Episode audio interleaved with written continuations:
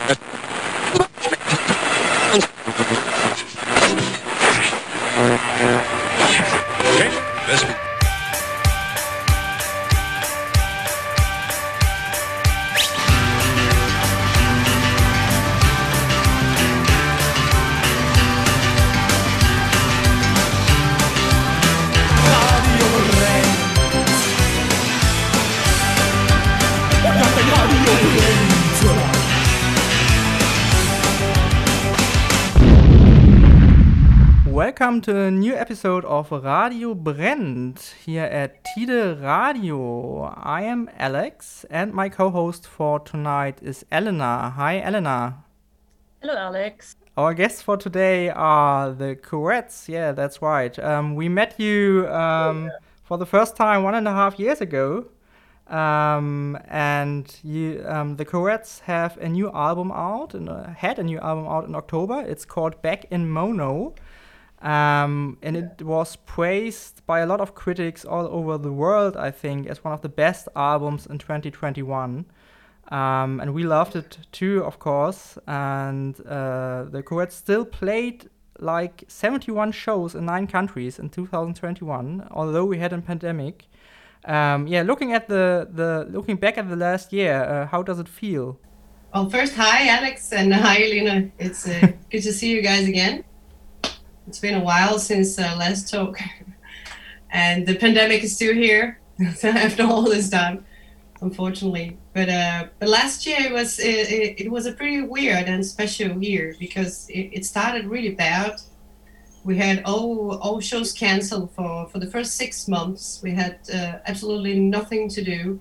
I don't think we could even remember in our lives when we had six months without a show. You know, we we got totally rusty in playing an instrument, but uh, but we we used our time creatively and. Uh, we went deep in songwriting and and uh, and producing and recording our new album back in mono. So we think it's it's our best album so far. I mean, we're sure it's our best album so far. So and and from a very weird year, it just turned out to be one of the best years of our career so far because it just opened up everything around late May, June, and uh, you know we keep rescheduling all these shows again and again. It was a really tiring, uh, tiring method to do it. But uh, then, as you said, we have 71 shows, and it was actually in 11 countries because we were not counting Scotland and Wales. we just counted England, so some people got angry about it because we thought that everything is the UK. I don't know, it's England, Scotland, and Wales. But uh, yeah, we, we, we managed to play 71 shows and we put out two singles and a third album. Who, you know, people were really talking good things about the album because we put a lot of energy and a lot of love and uh, many hours in the production of this album. So, so it turned out to be a great year, besides all odds. So we're pretty happy about it. Yeah, I, I totally understand that. Um, so, did you um, put more effort into this album than the previous ones, um, or was it just you know uh, the same? Compared to the, the, the first two albums, with uh, the Back in Mono, our third record here is uh, we spent more, more time songwriting, and uh, and also we had this idea of, of recreating this um, uh, big Phil Spector wall of sound, and you know the sound from from Gold Star Studios in USA, and uh, we we did a lot of work and uh, and research and uh, and we built our own recording studio in the process for, for for making this album here. So so yeah, we did we did we did more work in uh, in this album here, and we did a lot of overdubbing because we're only two persons, so we play everything. Uh, so and um, yeah, we spent really a long time, a lot of uh, long time, and a lot of work and a, a, lot of money for for doing this album here. Yeah, but it's also not just more work. Uh, we we make decisions.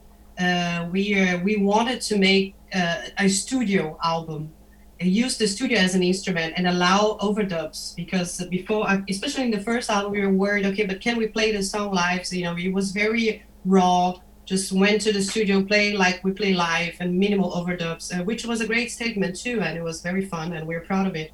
But we changed the uh, the whole concept. We wanted to explore the studio, and we wanted to allow us to to play with overdubs. So I played five guitars, six guitars. I played uh, ten vocals. I made harmonies and we played the piano. So we were uh, free to experiment, and because we also find out that a good song is a good song, no matter if you have ten guitar tracks or one guitar, a good song has to work both sides. So you know, studio is studio, live is live, and the songs. Uh, still work live. We played uh, almost the whole album live by now in the in the last tour, and uh, you know they just work. A good song is a good song, with one acoustic guitar or, or a whole orchestra.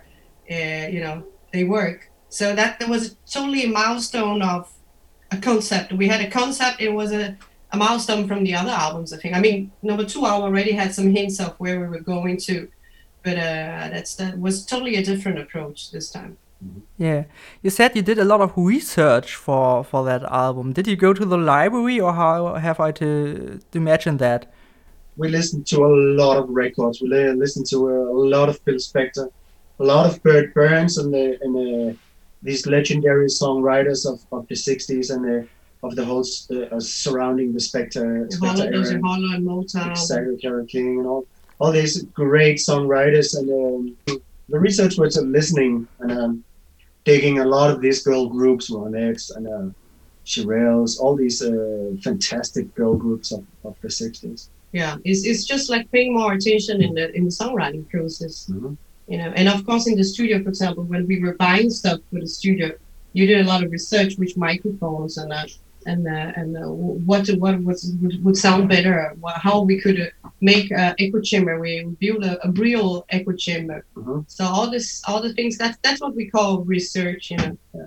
it's uh, we built the studio into it started building in 2019. So so it was a good kind of a coincidence, but it was just a part of the process because, of course, we we could be more hours in the studio, not just you know time is ticking. You have to go there, record as fast as you can, go up it, uh, so we had a little more yeah a little more peace you know and and uh, and time to to research okay let's just press this button and see what it happens no it sounds like shit no let's just i mean that's also research as we, as we call it mm-hmm. Okay, cool. Um, let's let's listen to one of the results of your research. Um, shall we start? Shall we start with your? Um, I think it's the new single, "Misfits and Freaks." How about Yes. that? sounds a good idea All right, here it is.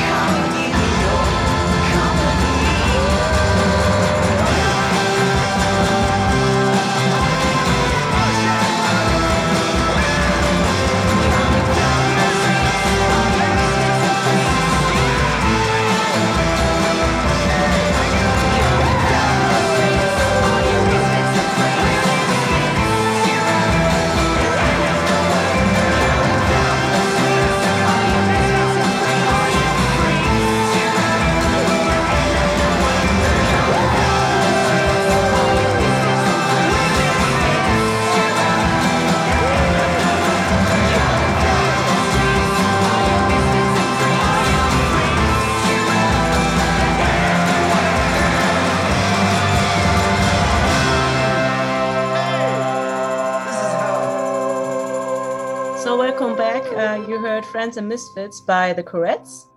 here at Radio Brennt on Tide Radio.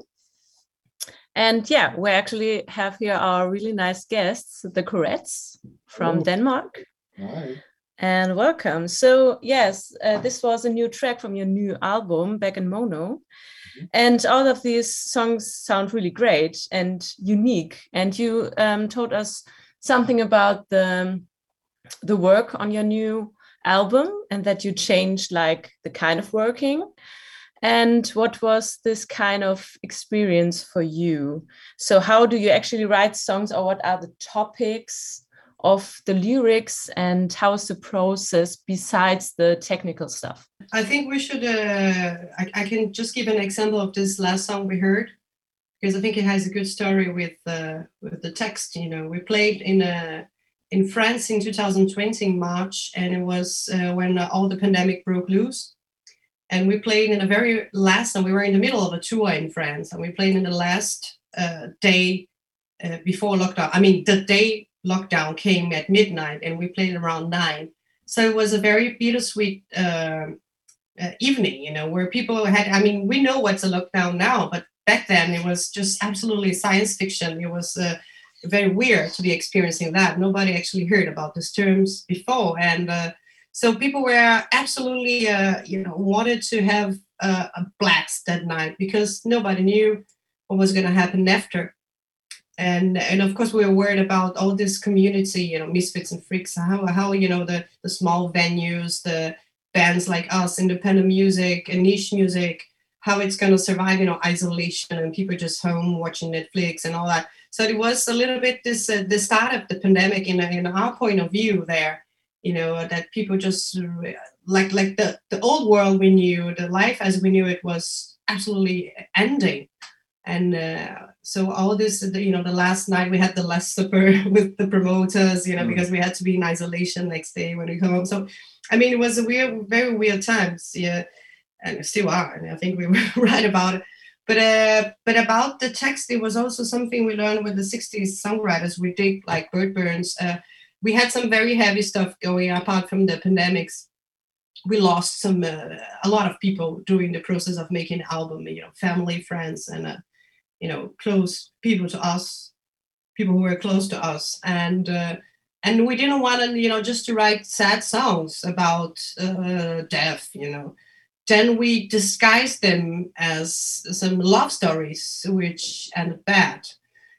And uh, for example we have hop the twig. Hop the twig uh, sounds great. The, the the expression and it's it, it talks about death. And uh, but in a in a way people can be in a in a dance club you know dancing to it and you know enjoying while they can so it's uh, if you just take a little bit the text it has uh, it can be understood in many many meanings but we had this Bert Berns like taken out a piece of my heart in our heads that we think it's just a love story somebody giving the heart but it actually talks about his heart condition and he knew he would die young.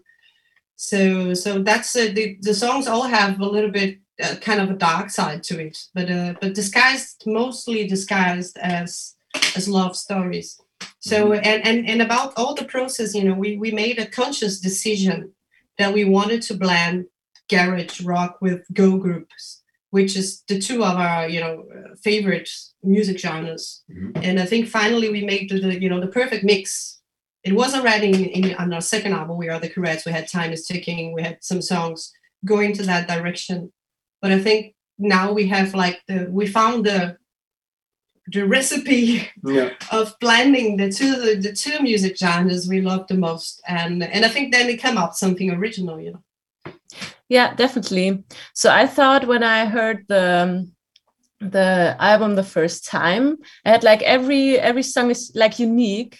And um, for example, and when I hear this, it's like kind of that the text is really serious, but it's uh, over over the place. It's it's danceable.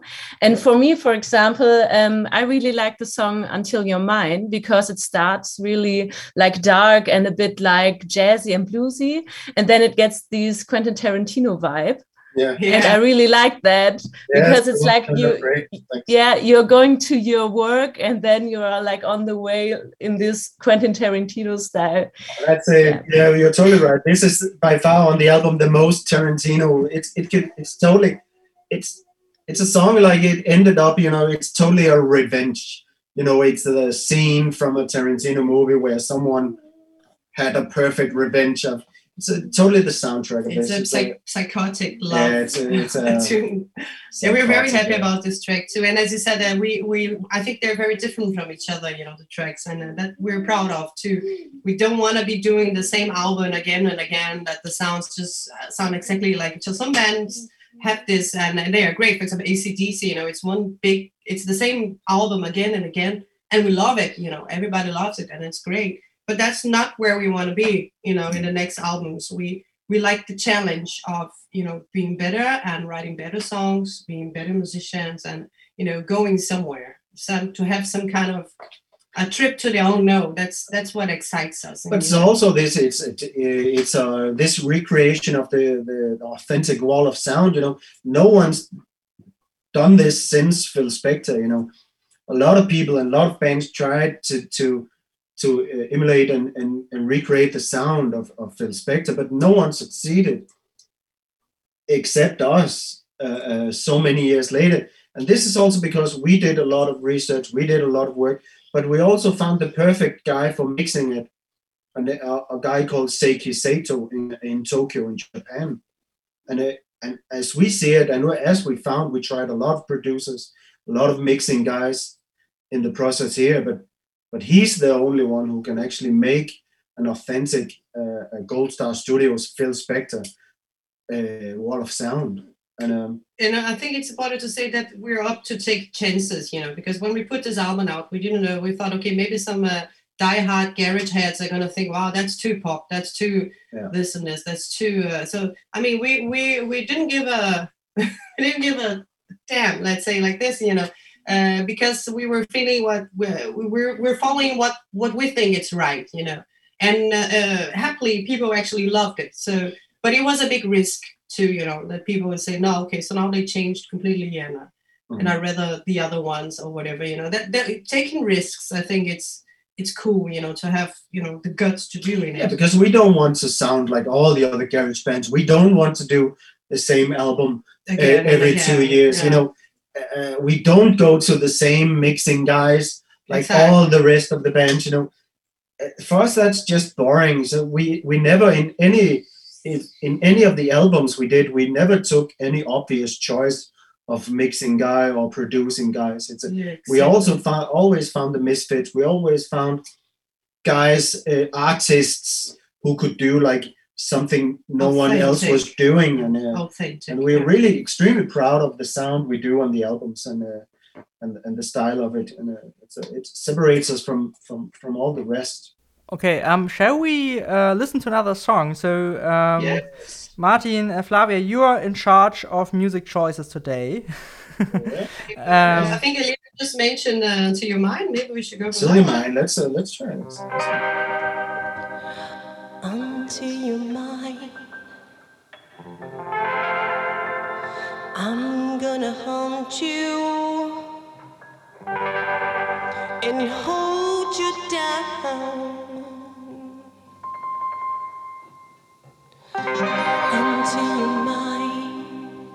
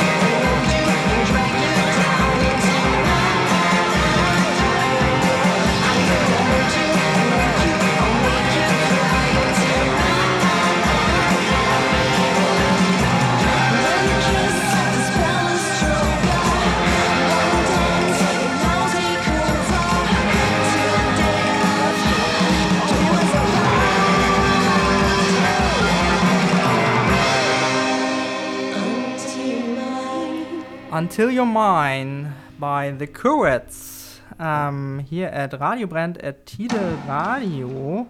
Um, yeah, we have the Courettes in our virtual studio at the other end of the internet today. and um, you just uh, said that uh, Seiki Sato, is this right, um, was the producer of the album. How did you meet him, and how how did uh, this working together uh, worked out? Because I think he's in Japan, and you were, were you in Japan for that, or? uh, Oh yeah. First of all, he said he was the mixing guy. Uh, the He- pro- He's the not pro- the producer. pro- That's the of- producer of the album is called Søren Christensen, and uh, uh, he's also a songwriting partner of ours on uh, Back in Mono, and, and also a little bit on the, the, the second album. Yeah, he's from a band called the, The Blue, Van. really good. Uh, a very good. yeah, really great. He's the organ player and, uh, and guitar player of the Blue Van. uh, Seiki Sato, you know, some years back we did a, a, a Christmas song called Christmas I Can Hardly Wait. This was uh, actually mixed in Germany by uh, Dennis Rooks from uh, Yeah, yeah, yeah. yeah, yeah, yeah, studio. Yeah, a great guy, great sound, and uh, so we did this Christmas song here, and and, uh, and this we were lucky enough to.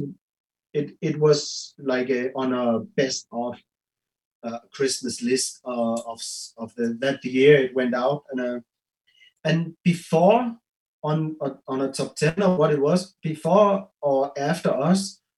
Uh, the only song we listened to on, on this list was uh, from a girl called Soleil, and uh, Soleil was like a, a 15 year old Japanese girl, and uh, we just posted a link, and it, the cover was looking great, and, uh, and here it was a blast. It was a gigantic wall of sound coming out of our speakers.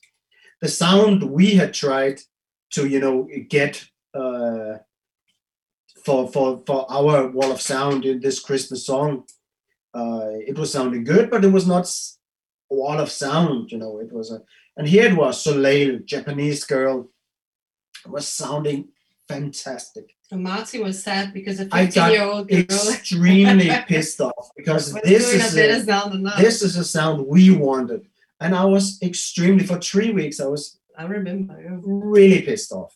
So then, with uh, help from a Japanese blog called uh, Tokyo's Coolest Sounds, I did did a lot of googling and uh, and with the help from him, Patrick, there, uh, uh, he had the contact for Seiki Sato in Tokyo, and uh, he knew the guy, and uh, he said, "Oh, he's the guy who makes this," and uh, and somehow we we suddenly we got in contact with uh, Yono, who is uh, Seiki's assistant, and um, yeah, then they, they liked the they, they liked the, the the songs. And and suddenly a few few days later there was this fantastic mix coming back, you know, with gigantic sound and a uh, an uh, authentic wall of sound, you know, but it it was sounding great. It was sounding massive, exactly what we wanted for for back in mono album. But it was sounding a little bit too modern. But um, I also have a we uh, we know a very good mastering guy in Copenhagen called Valentin, who's uh, who I knew could find the exact tone of like ronettes and um, crystals and all these fantastic uh, Phil Spector sounds. So so together with Valentin, we found this perfect uh, perfect sounding wall of sound, uh, which is uh, back in mono. So it's really like teamwork. Yes, exactly. International could never, teamwork. we yeah. could have never done it uh, uh, without Søren and without Seiki. No, no, that's true. And we talked a lot of uh, music and technical stuff. And I uh, would like to talk about um, what you're selling besides your music. So I had a look on your merchandise. Oh yeah, cool. and uh, yeah, it was really uh, funny because you're offering a lot of extraordinary stuff. I think so, like uh, Flavia's lipstick and coloring books, guitar picks with nice faces on it, and Christmas music. And yeah, that seems also very popular because a large part of the things are sold out. And how did you come up with the idea of selling funny things?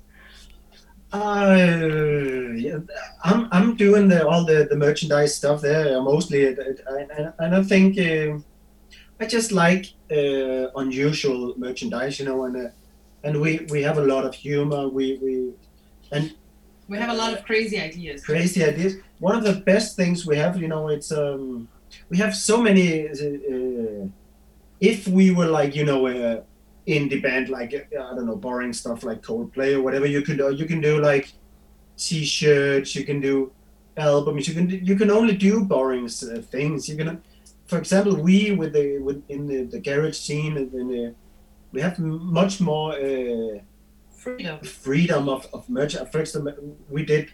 I used to have like big um, sideburns, so we did like fake sideburns we could sell as a as a merchandise. We do. Uh, um, we do so many many uh, many things. Uh, so many uh, record player we did once and uh, or twice. Uh, seven inch adapters. But I, I think the toppest of the merch until yeah. now it was the voodoo doll oh yeah, because we had the a better yeah. We had the the single called Voodoo Doll, and I knew a girl from Argentina who actually made you know handmade voodoo dolls. Uh, and then uh, we thought, wow, it's gonna be so great for you know promoting the single. You know, you can make a merch of the voodoo doll and put the songs in. Oh, yeah, We never did it, but we just sell the voodoo dolls, and people could download the songs. And uh, it was an amazing success. We we didn't we didn't expect. We thought, okay, we're gonna sell ten voodoo dolls with the singles, and that's it. We we made three. A hundred, something like that, and we just stopped because now the customs are from Argentina here are like crazy, and we cannot do it anymore. But uh, it uh, until now we go. I think they sold out two years ago, and until now we go to the shows. "Ah, Do you do you bring more? Have you brought more voodoo dolls? And Yeah, you have to. It's so funny. Like like a voodoo guide for beginners by the Courettes. Exactly, and it was funny because uh, uh, I- mean, what we learn also the weird stuff. People it attracts people to the merch table, you know, and then maybe to just buy the album or buy a T-shirt like the boring stuff.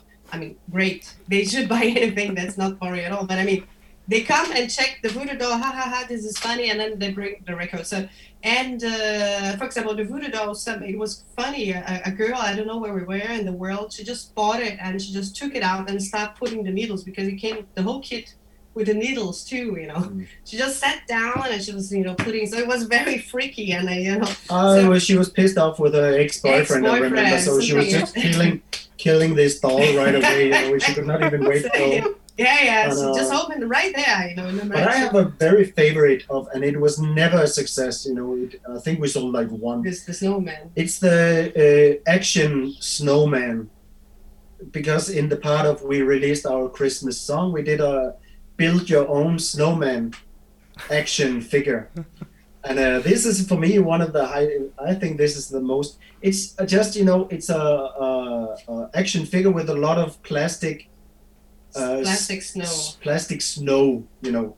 So then it's. Uh, uh, I think it was extremely funny and.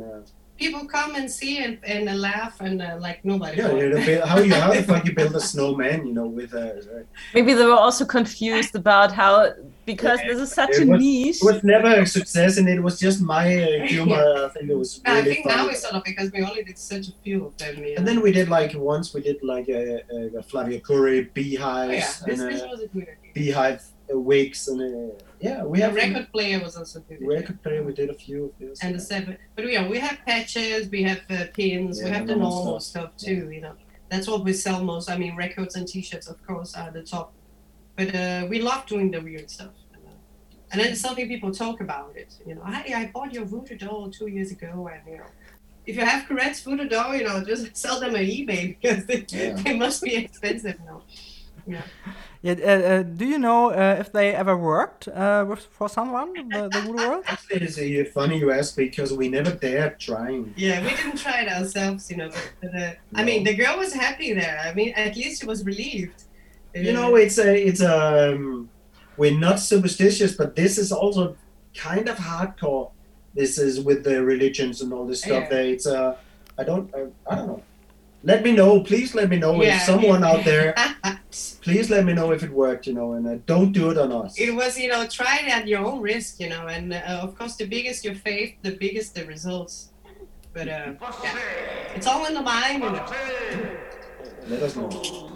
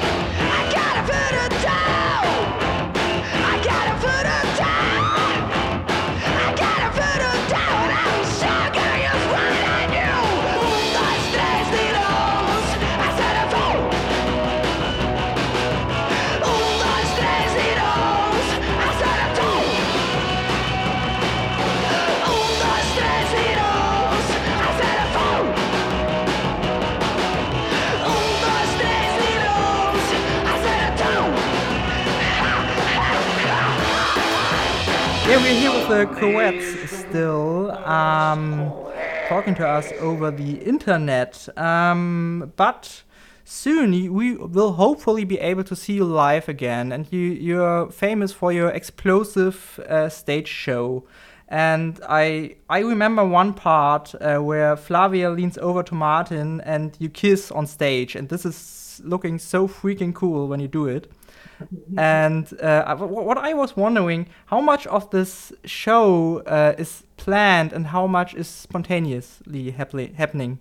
And most, most things start as We spontaneous. started uh, this one with the kids. Totally, yeah. sp- you know, every, And we never we never had any. You know, this is nothing is planned. It's not like we sit down and plan, okay, I'm going to do this and But the this. kiss, uh, I enjoy very But much. but then for- then we repeat, you know, when the ideas are good, then we we repeat them. Yeah, we have we But, have a uh, few but- things. But there's always place for the oh no, you know. We like this that uh, that we actually really never know what's going to happen. I like this dangers, you know, that you know we get so. I mean, we love playing live. It's a, it's a big part of you know things. Uh, I, I'm turned on. I think playing live is, is such a such a trip. It's such a big energy because you exchange energy with the audience. You know, especially in our kind of music, the audience participation is it's so important. And when you get this back to you, you know, you can just get really really wild and that and dangerous. You know, so um, a lot of things I never planned and and just they just happen you know sometimes and then i see photos and say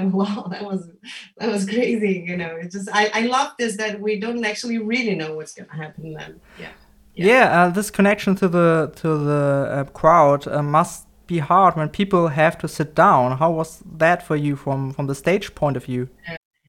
i mean it, it, it sucks of course and uh and uh, oh, I think when we met was this tour in Germany where people were sitting there, wasn't it? oh yeah, Exactly. So I mean, it was great because at that time we were just really looking forward to play at any cost, you know. So it was better people sitting down than no shows, and I think people felt the same. But uh, but it's weird, you know. It's it's of course we rather you know to have people sweating and dancing and stage diving and and uh, interacting with us in a in a more you know close way. But uh, I mean, in, in that particular time, it was uh, absolutely better than no show. So it was still some kind of connection with the audience, and they did the best for you know uh, dancing in their seats. And I mean, it's it's a yeah, it's tough times, you know. But uh, but uh, I think no rock shows, no concerts. That that's even worse, you know. Of course, we're looking forward that uh, all the sitting down shows are part of the past, you know, because they're they're they're not as half as fun of course but still some unpredictable things can happen you never know Yeah, of course. And uh, one thing I would have uh, would not not have um, imagined you played a high school concert, a high school show last year. I saw it on Facebook. yes. So Yes, h- how did. comes that? yes we do. corrupting the youth corrupting the youth Uh, oh yeah, yeah, or educating the youth. educating now I think educating this the is youth. better. yeah so You know, we're we're really happy being a part of this project. It's a Danish project, and uh, and um, and we're super happy to do it because you know a lot of people, um, a lot of kids, you know, there's so much bad bad music in the world, and uh, and and so many are you know uh, only listening to shit on Spotify, shit on the radio, you know. Uh, and, and the, big radios get more and more mainstream, more and more crap goes out. People get more and more dumb so it's it's a, it's a good way of of showing at least showing kids okay there is other types of music in the world. You know you don't have to listen to uh, uh, the most popular uh, commercial pop pop, artists you know pop yeah. you know stuff you don't you don't get anymore in uh, intelligent of, you know. And, But it's so so it's, it's just sorry, Master. It's very okay. important to, to mention that the project is really great Mhm. and it's been around for many years. It was first time we were on it, Mm-hmm. but uh, they like they present all kinds of bands and all Mm-hmm. kinds of music. It's not only garage rock. They have jazz bands. They have I don't know electronic musicians or Mm-hmm. people, uh, uh, singer songwriters or, or talking. Uh, you know, just a talking text with music or whatever. You know, it's it's absolutely bred, and and I think they choose exactly the known plastic pop uh, artists Mhm. because this the kids can listen at home uh, with the parents or with the radio, you know, and uh, and we feel it's in, I know we play in a different school. What actually not high schools, they were uh, you know uh, uh, basic school. They were even younger, and you see the difference in the the, the different schools. You know, also the the social and the cultural differences. Many kids were just like freaking out because you could see they never heard this before Yeah. and maybe the parents don't hear music at all at home you know you never know so it was very uh, i think it was very uh, it was a great experience because also they started like sitting down like this very shy and didn't know what to expect. And then we just like bam you just start playing and you see the transformation you know. In the last song they're just like dancing in the tables Yeah. uncontrollable by the the, the grown-ups you know. It was it was very like uh, it was a really a revolution. It was like uh, planting revolution seeds in tho- those kids there it But was you know what? What I, I I enjoyed something very uh, specifically with all this tour. You know, all the time we went to a new, like a new school, there was always like one one or two kids, uh, either lonely or or there were only like two piece two people were friends. You know, kids with blue hair or kids with like what Nirvana t-shirts and then Mhm. you know, you could see they were the misfits of the school, you know. And Flavia and I uh, in Brazil and uh, me for me here in Denmark, we were the misfits in in all our schools too. You know, Yeah. we were also the alone kids in the. Uh, so this is what I uh, all the time we do. You know, we played the show. It was uh, after the gigs. We went directly say directly to the kids saying, "Wow." We like your your blue hair. We like your style. We we like that you gave them, you know, a fist bump. You know, it, of being different showing okay kid man you're you're cool you're gonna do great you know you, you don't have to be like the others it was for me this was uh, such a this was the biggest joy of the whole tour Yeah. was go to these single uh, few kids saying hey you look absolutely cool and also No. giving them a voice because you know we, we feel like them and exactly and that's okay you know so i think it's good that they have these role models uh, you don't have to work with everything they tell you you have to work with you know No, you can no, do it's music you can do other art forms you, you know so just to to broaden a little bit their horizons i think it's uh, it was really cool Yeah. Yeah, it sounds sounds pretty cool. Yeah, yeah, it's great. Great that you you're doing uh, so, such stuff. Is there is there you know um, some place you would like to play in the future you, you've never played or some some special show? I just thought about. Um, uh, it sounds a little bit uh, Johnny like Johnny Cash coming to San Quentin or something. yeah ah yeah sure. that would be awesome i would have no problem playing in the kids were not so hardcore but Yeah. yeah, yeah sure it, it But uh, but uh, I, I think we'd like we would like to. I mean, yeah, I mean, I know what you mean, but I think we would like to to go to Japan. oh yeah That's not like institution as we were talking, like schools or prisons or. Uh, school is Oh. a kind of prison too. but we we, we, we definitely see uh, Japan is a lo- opening up. You know, we, this is one of the glorious parts of the internet. You know, we can really see uh, Instagram, Facebook, and all this uh, stuff. We can really see how Japan uh, are really buying the, the back in mono, and uh, Yeah. this is a, something uh, is a big. Also, like uh, we really love to go. You know, it's. Uh, we would like to play all over the world, but Yeah, uh, you know, Japan we've been doing we've been next on the doing okay in Europe, so I think you know it could be nice to experience other parts of yeah, the world. cool. So let's listen to another song of your um, album. Um, do you have something in mind, or shall I choose? What do you think, Alex? Ringo. Yeah, I, I was just, uh, just thinking about Ringo. You know, when you, you talked Okay, about excellent. And the homage to Richard Starr. My